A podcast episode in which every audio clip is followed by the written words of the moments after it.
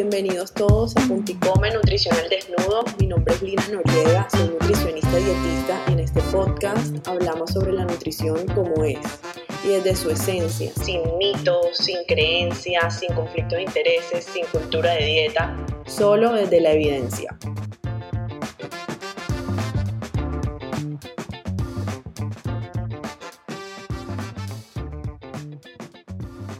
Hello, hello, bienvenidos todos a un nuevo episodio de Punto y Come, Nutrición el Desnudo. Y bueno, como mucha gente lo pidió, hoy, tenemos un episodio muy especial en donde vamos a hablar un poco de cocina intuitiva, de cómo acercarnos mejor hacia los alimentos, de cómo podemos organizarnos para cocinar en aquellos días en donde tenemos tiempo limitado. Y para eso tengo un invitado muy especial, que por cierto es el primer hombre invitado a mi, a mi podcast. Él se llama Esteban Salgado. Hola Esteban. Hola Lina, ¿cómo estás? Todo muy bien, ¿tú qué tal? Todo muy bien, bien. Feliz aquí de, de participar contigo en el podcast. Qué emoción. No, yo también muy contenta de, tenerte a ti como, como invitado especial. Eh, bueno, nada, cuéntanos un poco sobre ti. Eh, bueno, no, yo soy un cocinero de profesión y me he dedicado a la panadería.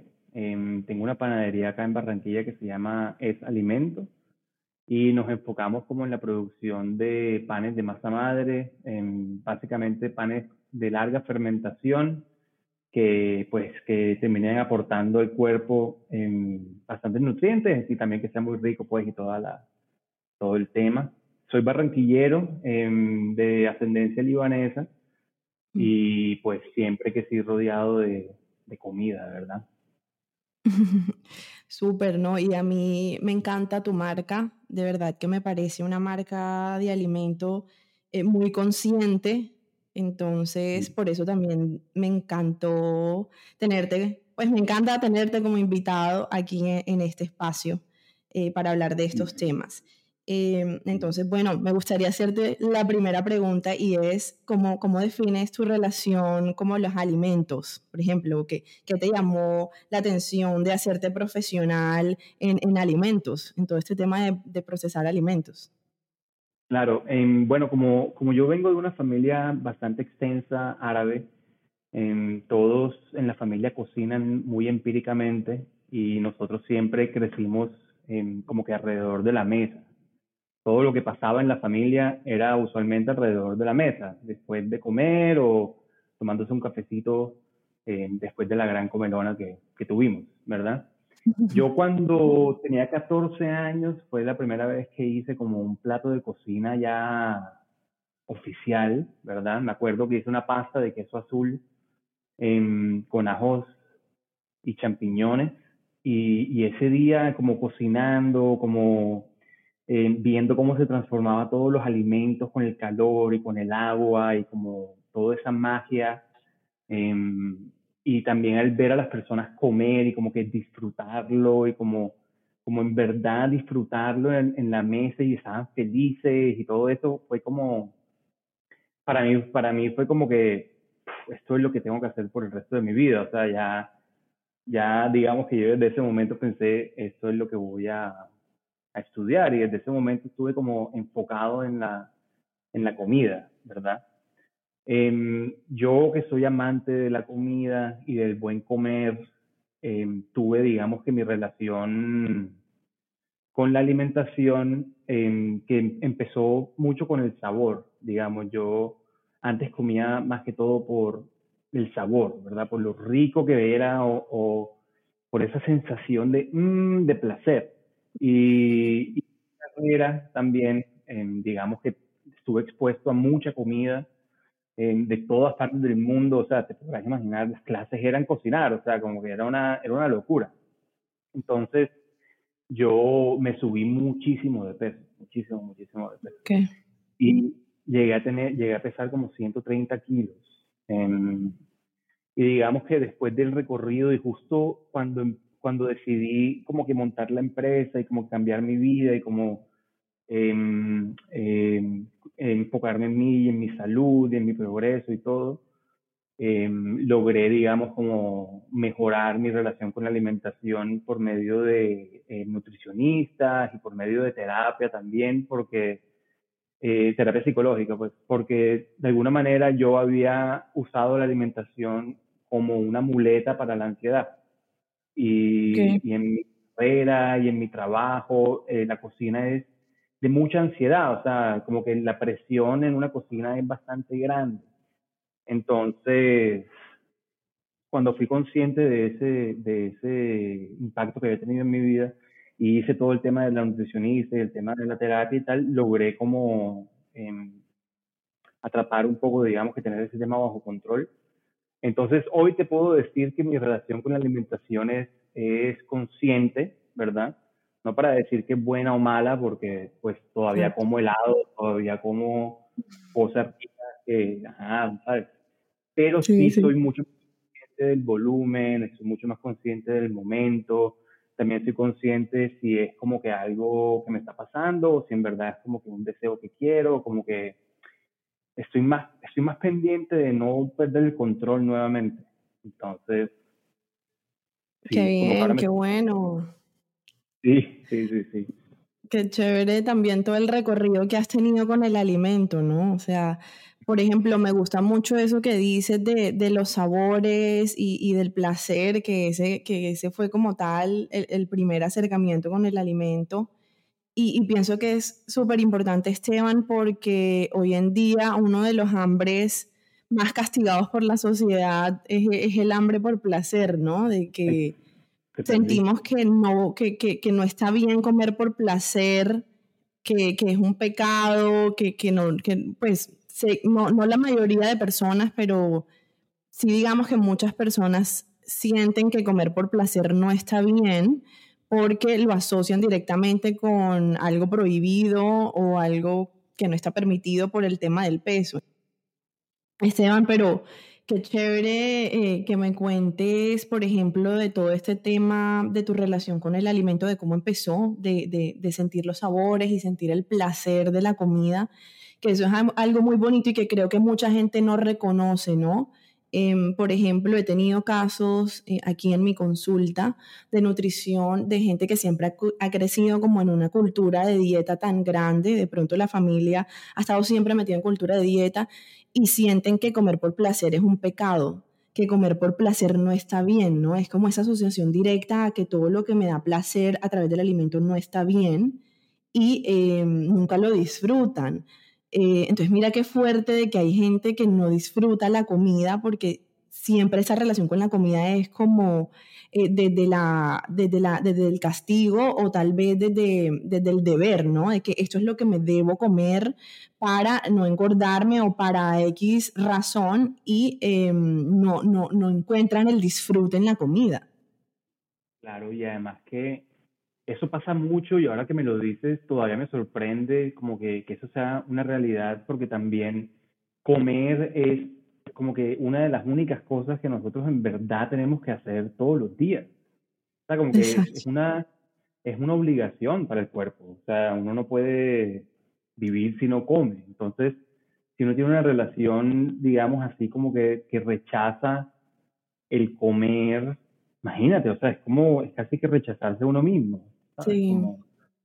Mm. Total, sobre todo teniendo en cuenta de que, de que el alimento está ahí también como para, para darnos salud, para darnos energía, para darnos vitalidad y también, y también uno puede sentir placer a través de la comida. Lo, lo que tú dices también muy chévere de que, de que en el sentido de que, bueno, a veces me como un chocolate, a veces me como, no sé, las cosas que disfrutes y no, no, no, no, no, no tiene que siempre a ver cómo esto está bien o esto está mal, es simplemente la forma en la que tú encontraste eh, un balance que te da salud y que también te da satisfacción.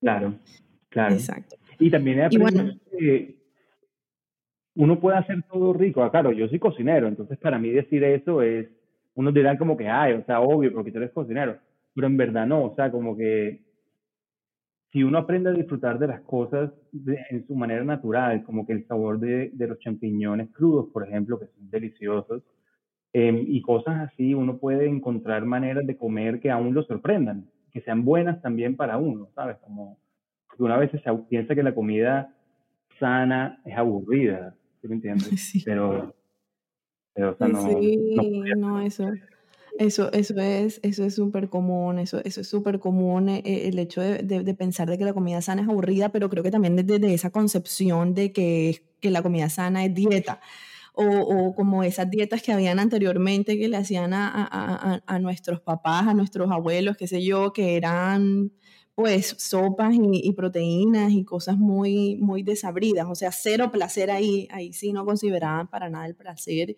pero entonces mira que sí me parece importante que cuando uno quiera como cuidarse a través de la comida en el sentido de, cuidarse por salud, ¿no? Por tener una, una salud física, mental y emocional saludable, pues ahí también es importante incluir el, el- placer y la satisfacción.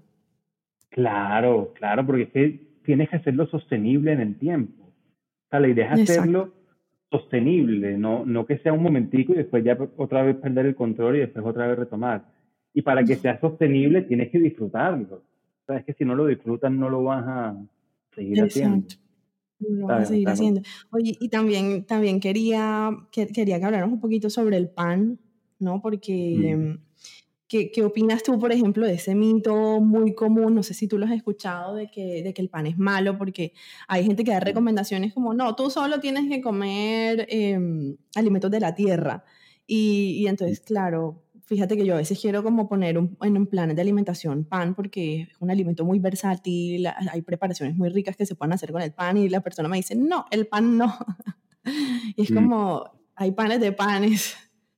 Sí, sí, o sea, como que yo lastimosamente como panadero tengo que decir que ese es uno de los, de los más grandes retos que hay ahorita con, con el consumidor porque lastimosamente ya estamos acostumbrados a que el pan es un producto en masa y es un producto que es barato y es un producto que em, como que se hace mucho, mucho, mucho, ¿verdad? Como que nosotros venimos con esa costumbre desde, desde los años 30, que cuando empiezan las guerras y todas estas cosas, como que nace la necesidad de tener levadura industrial para poder hacer mucho pan muy rápido para abastecer eso, la alimentación de los soldados y esas cosas. Y como que esa costumbre eh, permaneció en el tiempo y ahora hoy la gente cuando escucha de un pan que se demora 12, 14 o hasta 3 días fermentándose, es como que, ¿cómo así? O sea, no, no puede ser que eso exista cuando esa era la única manera como se hacía pan antes, o sea, como, y no antes hace mucho tiempo tampoco, o sea, antes hace poquito, ¿verdad? Como que el congelador creo que tiene como 200 años, o sea, no es, los cambios no son tan, no es, no es, es muy rápido. Entonces, eh, ahorita lo, la oferta, la, la, mayoría de la oferta que hay en panes aquí en Colombia son todos panes industriales, ¿verdad? Y son panes hechos precisamente con esa misma noción de producir mucho para las masas, sacrificando un poco el tema de la salud y el tema de, de los nutrientes, porque al poner de conservantes, aditivos para que dure más tiempo, entonces eliminan la parte de la salud del pan y ya lo vuelven solamente como un, es como si tú comieras algo vacío, ¿verdad? Entonces, que las personas hoy en día digan que todos los panes son así y que eso es lo que pasa, no me sorprende porque es lo que nos han enseñado, pero no es la realidad tampoco. Y pasa mucho con los clientes míos que le tienen mucho miedo al pan, pero obviamente vienen a mí porque todavía quieren comer pan, como que ellos han intentado mucho, llegan a mí como ya casi sin fe y luego de que prueban el pan, siente que no les cae mal y todas estas cosas que conocemos, y ya pues de una como que eh, vuelve la oportunidad de comer pan para ellos. Es lo más bonito de todo, porque yo, o sea, yo que hago el pan, sé que el pan no tiene sino como cuatro ingredientes, ¿verdad? Que es como la harina, el agua, la levadura natural y, y sal, ¿verdad? Entonces es muy difícil que eso le caiga mal a alguien. ¿Sí me entiendes? Porque no tiene nada, no tiene ni grasa, no tiene huevo, no tiene azúcar, entonces no eleva los picos de insulina, nada de esas cosas. Eh, y yo siento que la gente tiene que todavía tener un poquito de, de darle la oportunidad a ese tipo de panes de fermentaciones largas y panes más artesanales, porque sí pueden aportar a una dieta muchísimo, más allá del sabor y de que te quita como el afán de qué voy a comer, porque el pan es una excelente herramienta para salir del paso de las cosas. Em, los panes, ese tipo de panes de masa madre ayudan a regular los picos de insulina en el cuerpo, ayudan a hacer sentir a uno más saciado porque el cuerpo absorbe más lentamente la comida, como que ayudan a elevar el sistema inmune, ayudan a, o sea, ayudan en todos los aspectos de la microbiota del cuerpo, que tú, tú sabes muy bien lo influyente que eso es en el organismo. Y yo siento que las personas aún no conocen mucho esa relación entre la microbiota y, el, y nosotros, pues como la conciencia. Y cuando conocen esa relación es cuando se abren más a todos esos tipos de fermentos, esas cosas. Y mis clientes, ya te pueden, mis clientes ya te pueden decir a las personas como que no todos los panes caen mal porque este pan no me cae mal. ¿Sí me entiendes? Como que hay una diferencia.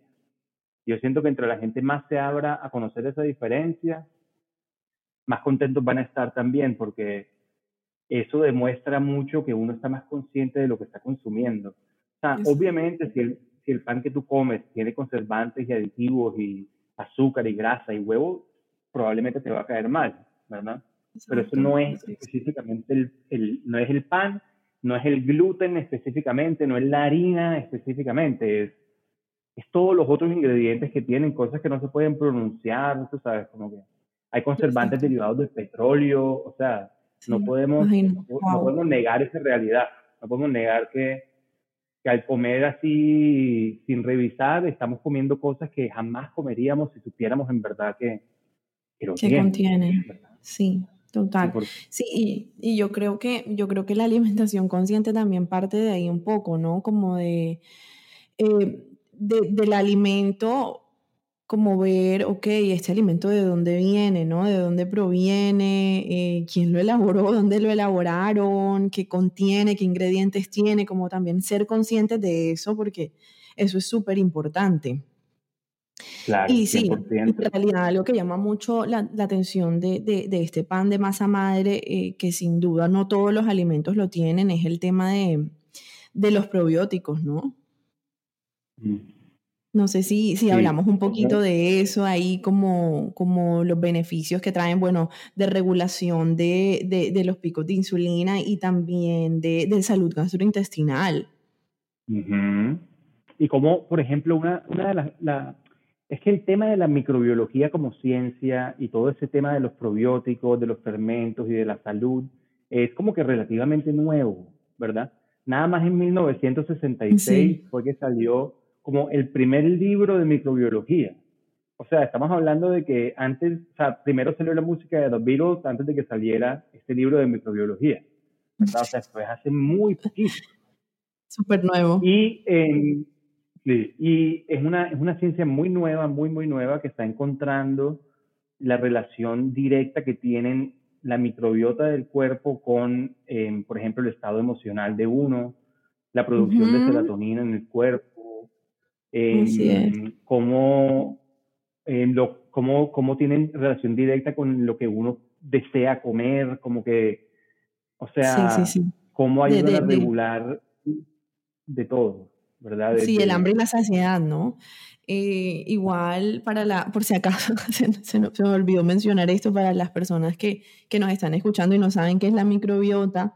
La microbiota son millones y billones, yo creo, de bacterias que viven en nuestros intestinos y en otras áreas del cuerpo también, pero más que todo en los intestinos, que incluso se le ha llegado a llamar disque otro órgano, como si fueran otro órgano, por la cantidad de funciones que han, que han y, em, descubierto que ellas pueden hacer en el cuerpo, no solamente salud física, sino también salud emocional y mental. Y lo que tú dices es cierto, que alcanzan a, a, regular también como el tipo de alimentos que nosotros le queremos dar al cuerpo, porque tengo entendido de que si la microbiota está desregulada, porque no tenemos un estilo de vida saludable, em, vamos a tener más apetito por, por dulces, ¿no?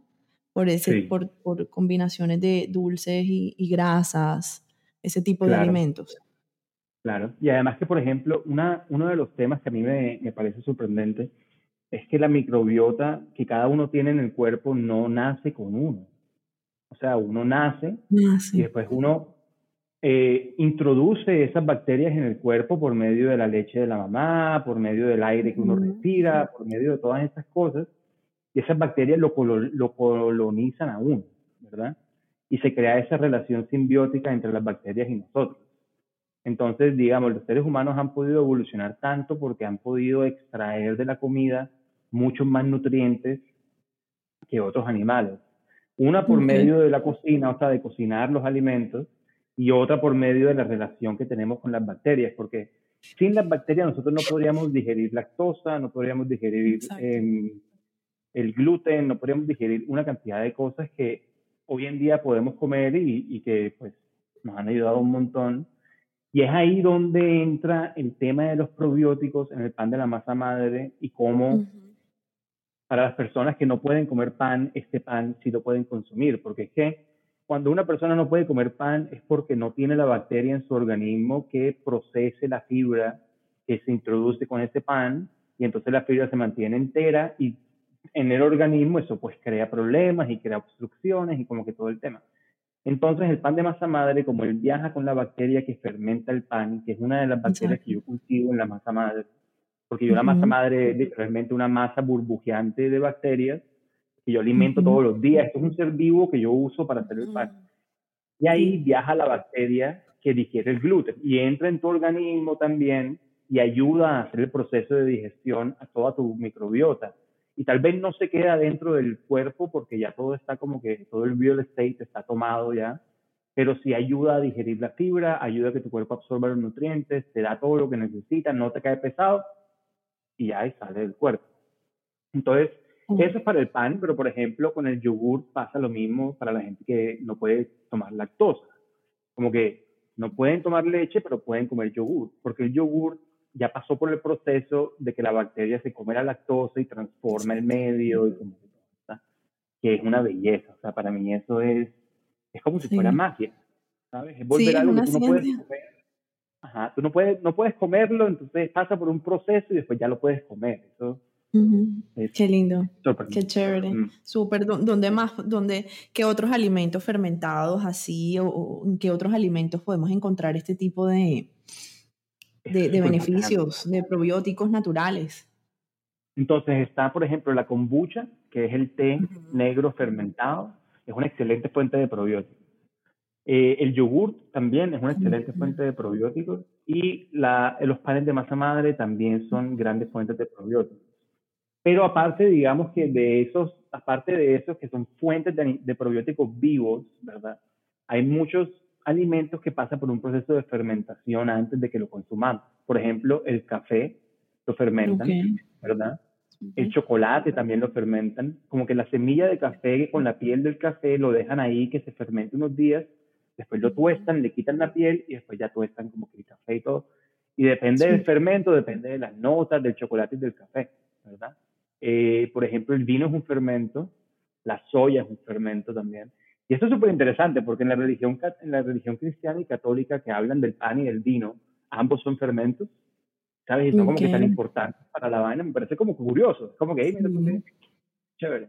Todos los quesos son fermentos y, em, y bueno, ya, las, ya los jamones y, y las carnes curadas y eso, es como un estilo de fermento, pero para las carnes con un grado de sal mucho más alto, entonces se llama como, no es un curado, le dicen, pero también son bacterias que afectan la carne por un tiempo en un medio controlado y la transforman, ¿verdad? Y la hacen más fácil de digerir, más fácil de todo. Es como, como la, fermentación es como un proceso de predigestión que se hace antes de que uno consuma ¿Qué más hay aquí? Ah, bueno, el, el, chucrut, que es repollo fermentado, Sí, sí. Es como una, es la lechuga esta asiática también fermentada. Y uno puede fermentar todo. O sea, tú puedes fermentar todo lo que, todo lo que esté vivo, lo puedes fermentar. Ok, wow. Me quedó una, una preguntita que te quiero hacer. Es decir, que, por ejemplo, con base a lo que nos dices, por ejemplo, el café podría tener un poquito de, de probiótico. O sea, ¿se podría considerar o no? No sé porque por, después de que se fermenta, lo tuestan, después de que lo tuestan, uno lo cocina en agua, o sea, se cocina varias veces. Entonces, como que tal vez queda completamente libre de, del probiótico. Por eso es que te hablé que de la masa madre, el yogur y, el, la, y la kombucha son directos, como que necesitan tener el, el, probiótico ahí, pero hay unos que no tanto. Ok, ok, súper, qué interesante todo esto. Bueno, fíjate que yo creo que de ahí nos queda algo muy importante y es que en lo posible tratar de incluir estos alimentos porque sin duda tener un equilibrio eh, adecuado de nuestra microbiota es muy importante para muchas para muchas cosas de nuestra salud, que yo creo que nos tocaría hacer otro episodio entero de, este tema porque hay muchísimas cosas que, se han descubierto con relación a esto. Sí, pero bueno, que el perdón, te digo un detallito más. El 90% de la serotonina que se produce en el cuerpo lo producen en el intestino. Sí, Eso es, eso es sorprendente. eso, es sorprendente. Si tú no tienes una microbiota estable, no vas a estar feliz. Es, es, literal, es como que uno más uno igual dos. O sea, ¿sabes? Total, es como, total, total. Muy, influyente. Por eso, Esteban, es que la alimentación es tan importante y está tan relacionada con nuestra salud mental también, ¿no? Así es. Demasiado. Entonces, ya hablando de eso, pasemos un poquito al tema de la cocina intuitiva, la cocina consciente. Cuéntanos un poquito eso en qué consiste, cómo, cómo podemos iniciar a, practicarlo, así como brevemente, porque yo sé que, que también es un tema muy extenso. Sí, sí, sí. sí. Eh, bueno, no, básicamente una de las cosas que yo aprendí en mi, en mi camino de la alimentación fue a eh, escuchar a mi cuerpo cuando consuma algo que tal vez no me cae bien, ¿verdad? Entonces, por ejemplo, yo en mi camino he aprendido que no puedo comer coliflor, en verdad. O sea, yo a mí el coliflor me, me inflama el colon, ya. ¿Sí me entiendes? Como que ya. Yo lo puedo fermentar, me lo puedo comer fermentado, lo puedo, si lo cocino muy bien, me lo puedo comer también, pero yo sé que el coliflor me inflama el colon. Entonces, cuando yo como coliflor, ya me siento mal, a veces me da dolor de espalda, porque sabes que se inflama el colon, entonces como que te presiona el músculo y tal. Exacto. Eh, entonces yo diría que esa es la esencia de la cocina intuitiva, es lograr tener una comunicación con tu cuerpo clara, en donde tú sepas qué fue lo que te comiste y por qué te hizo sentir de esa manera. Yo pude lograr hacerlo así porque en mi dieta, digamos que se hizo mucha eliminación al principio. Como que vamos a, eh, o sea, no era la dieta de eliminación, pero era la dieta keto. ¿verdad? Yo dejé de comer carbohidratos me entiendes? Y después cuando empecé a volver a comer carbohidratos, poco a poco pude notar como unos me caían bien y otros no. Y eso no tiene nada que ver con el carbohidrato, ¿verdad? Soy yo, y en mi cuerpo, es como yo, lo, como yo lo recibo. Entonces, yo siento que para la cocina intuitiva hay que prestar mucha atención, ¿verdad? Prestar atención no nada más cuando como, sino, perdón, las horas después de que comí. Me dio sueño, no me dio sueño, me sentí más motivado, me sentí menos motivado, estaba irritable, no estaba irritable, como que esos detallitos que uno en verdad si está pendiente se da cuenta que son como que son, son muy influenciados por tu, por tu alimentación, ¿verdad? Nosotros, yo, yo que, que, que, estoy mucho en este mundo de la cocina eh, intuitiva porque es, es una herramienta que me, en verdad me ha ayudado a cambiar como que mi, mi estilo de vida. Em, porque, por ejemplo, quiero comer un chocolate, pero entonces me compro un chocolate de 70% de cacao, ¿verdad? O, A mí me gusta el de 80% de cacao, como que sigue siendo chocolate, sigue siendo rico, pero es un poco más saludable que, no sé, Exacto, exacto. bueno, nosotros, nosotros eh, yo trabajo con, con, una escuela de yoga que se llama Akasha. Y nosotros, de hecho, hacemos retiros que, te invitamos para que vayas, por favor. Eh, hacemos retiros de cocina intuitiva, en donde le enseñamos a cocinar, pero también le enseñamos a reconocer si un alimento es bueno o malo, porque una de las cosas que hay que dejarle claro a todo el mundo es que la comida no es mala ni buena, ¿verdad? Así como cuando dicen que el pan no engorda, sino que el que se engorda es uno, ¿verdad? la comida es como uno la utiliza que lo que lo hace malo o bueno, ¿verdad? Así, yo me como chocolate siento, si me como 10 barras de esas en un día, también eso no está bien. O sea, si yo como, si yo tomo mucha agua también está mal, ¿sabes? Como que hay un, hay un balance para todo. Hay un balance para todo, es cierto. Sí, yo sé, yo he visto el, retiro. Claro que, que, en algún momento eh, yo dije, ay, no, me, me encanta, eh, eh, me encantaría tener como invitado a Esteban porque sé que, que hacen todo este tema de alimentación y cocina intuitiva que está muy conectado con todo lo que también hablamos en este podcast y, y resuena muchísimo con todo lo que tú dices, ¿no? Que mm, el conectarse con el alimento desde un lugar de, estar en el presente y consciente y traer también como la alimentación y, la cocina como un área importante de la vida. Que yo creo que eso también es un paso importante porque a, veces como ponemos todo em, eh, como por delante de la alimentación, el trabajo, la pareja, em, la familia, em, las finanzas, qué sé yo, y, de último queda la alimentación y es cuando, cuando, claro, no le dedicamos energía como a esta área de la vida, entonces el tema de, de, cocinar queda de último, el tema de organizarse queda de último, el tema de disfrutar los alimentos y escuchar al cuerpo queda de último, entonces así así es muy difícil, ¿no? Entonces lo, que tú dices es cierto, como tratar de, de conectarse con el alimento es también como traerlo como un área importante como de la vida y, y, y, cada vez que tú vayas a alimentarte, que son, qué sé yo, tres, cuatro veces al día, cinco incluso, cada quien, cada quien tiene su, sus tiempos de comida, porque eso pues también es muy individualizado en cada parte, pero es como, ok, eh, eh, eh, que el cuerpo sepa que estás comiendo. Claro, que no sea un momentico en el día de rapidez, ¿sabes? Porque... Exacto, sí, no, como cuando uno es es la energía que tienes, ¿sabes? Exacto, súper. Esteban, y, quería preguntarte algo, ¿cómo, cómo se conecta ahí, por ejemplo, eh, la cocina, el tema de la cocina con, con, la alimentación, ¿no? Porque eh, eso me parece interesante.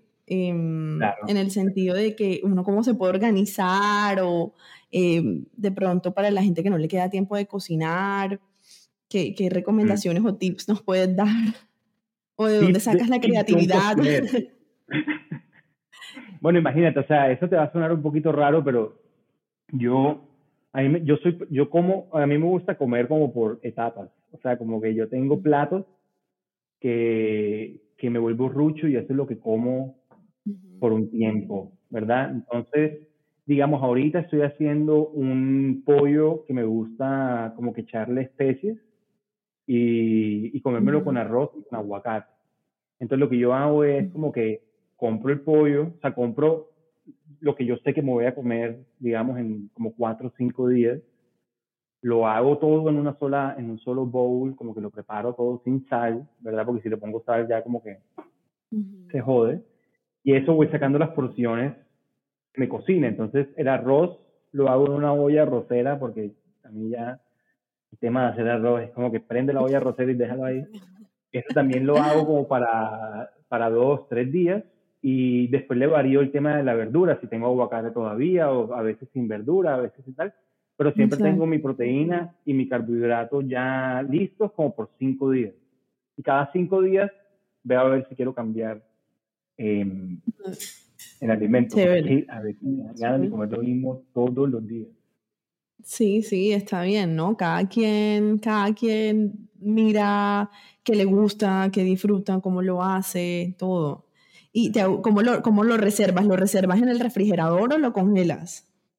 Pues depende, digamos, como que si yo sé que no voy a estar mucho en la casa em, y que la alimentación acaba a variar un poquito, lo, lo, lo, envuelvo en bolsitas de porciones, como 150, Exacto. 200 gramos, y lo guardo en el congelador. Y así cada vez la noche anterior, que yo sé que voy a hacerlo mañana, lo saco, lo dejo descongelando en la nevera y al día siguiente como que Pero si yo sé que voy a quedarme como en la semana acá y que no me toca congelar, prefiero no congelarlo. ¿Sabes? Como okay. en la nevera uno eso va cogiendo mejor sabor con el tiempo y tal. Pero como te digo, máximo cinco días, porque ya después... Ok, súper. Y me imagino que comes pan todos los días, ¿no? Todos los días. O sea, no hay día que yo no pase por ahí y me como un pedacito de pan. Tengo pan en el congelador todo el porque mierda, a veces se dañó un pan o, o como que no se pudo tajar bien o lo que sea, y yo se lo regalo a los empleados o tal, o a veces lo guardo en, el congelador. Entonces yo siempre tengo mi abastecimiento de pan ahí. ¿verdad? Entonces, Sobre pues, todo que... Ajá. Dime, dime, dime, dime. No, te iba a decir que lo del pollo y el arroz es como para el almuerzo, ¿verdad? Y por la noche, usualmente sí es una tajadita de pan o con huevito o con quesito o como algo mucho más eh, light. ¿sabes? Como algo más suavecito. Excepto los fines de semana. Sí, los fines de semana es al revés. ah, ok, en la noche más pesadito y en el almuerzo más light. Chévere. Em, no, iba a decir que, que además tú en, en, ese alimento tienes muchísimos sabores de panes, ¿no? O sea, como hay muchísimas opciones. Sí, tenemos para todos los gustos para todos los gustos, o sea, para el que le gusta el queso, el que le gusta este, el que quiere lo otro. Sí, porque yo, a mí me encanta, me encanta crear así, me encanta como mezclar cosas con el pan. Y, por ejemplo, el pan de queso costeño es, es pues, para nosotros que somos barranquilleros, eso es, una, es, delicioso, o sea, sabe, a pan de bono. ¿sabes? Se suena de él y no lo he probado. Tengo que probarlo. Uh, tienes que probarlo. Ahora mismo, ahorita, ahorita, ahorita lo pido. Sí, no, la verdad. Sí, dale de una. No, yo, yo estoy enamorado de lo que hago, en verdad, y me encanta. Me encanta y, y, y soy muy feliz haciéndolo porque es, es un producto muy bonito y, y toma tiempo y, y, no, hay, no se puede afanar tampoco. Como que todos los clientes me, que me piden, yo entrego pan a los dos días, como que no.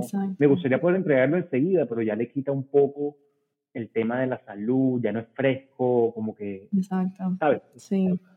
No, y el hecho de saber que, que, trae tantos beneficios para la gente, ¿no? Eso, eso es bonito también. Eso es bonito también. es súper bonito. Súper bonito. Bueno. La gente me como que, ¿por pan otra vez? Eso ya es como que me hace una semana entera. Sí, sí, sí. Sí, eso, eso es lo que más llena, yo creo, de, de, de trabajar con, con, en servicio, ¿no? Hacia la gente. Pero bueno, Esteban, mil gracias eh, por toda la información que nos diste hoy en este episodio. Eh, la pasamos buenísimo hablando de todo este tema. Entonces, si quieres para concluir, eh, cuéntanos un poquito em, cómo la gente puede encontrar tu marca, dónde, dónde, dónde podemos encontrar el retiro. Ah, claro. bueno, primero que todo, gracias Lina por invitarme. Es, es, es un honor ser el primer hombre en tu podcast sí. Em, bueno, mi marca se llama Es Alimento. Eh, nos pueden encontrar por Instagram y ahí sale el link en el bio para WhatsApp. Eh, y bueno, el retiro que nosotros hacemos con Akasha lo tenemos planeado este año para mm, la, segunda, la tercera o la cuarta semana de mayo. Eh, los invitamos a todos, en verdad. Son cuatro días de irnos a una casa hermosa en Puerto Colombia, a cocinar todos juntos, a comer delicioso, a hacer yoga y a conectar con, con ese lado de nosotros que se quiere alimentar rico, pero también saludable, ¿sabes? Como y conocer todos los beneficios de, tener una alimentación un poco más balanceada. Exacto, sí, ¿no? Y aprender, aprender que comer sano no es sinónimo de hacer dieta restrictiva y, y comer, mejor dicho, ahí un pedazo de pollo y ya, sino que hay un mundo por explorar. Sí, y además que es un estilo de vida. hacer dietas y comer sano son dos cosas diferentes. Como que tú puedes hacer dietas, quieres bajar de peso o si tienes alguna, alguna obligación o, cosas, pero si tú quieres en verdad alimentarte conscientemente, es un cambio en tu estilo de vida. Exacto, así es. Total toca decirte como que no, eso no me lo voy a comer. Total. Bueno, no, perfecto. Entonces, aquí nos despedimos. Eh, gracias a todas las personas que nos están escuchando. Si tienen algún amigo, conocido, familiar que les interese esta información, no duden en compartírselo y hasta el próximo episodio. Chao, chao. Chao.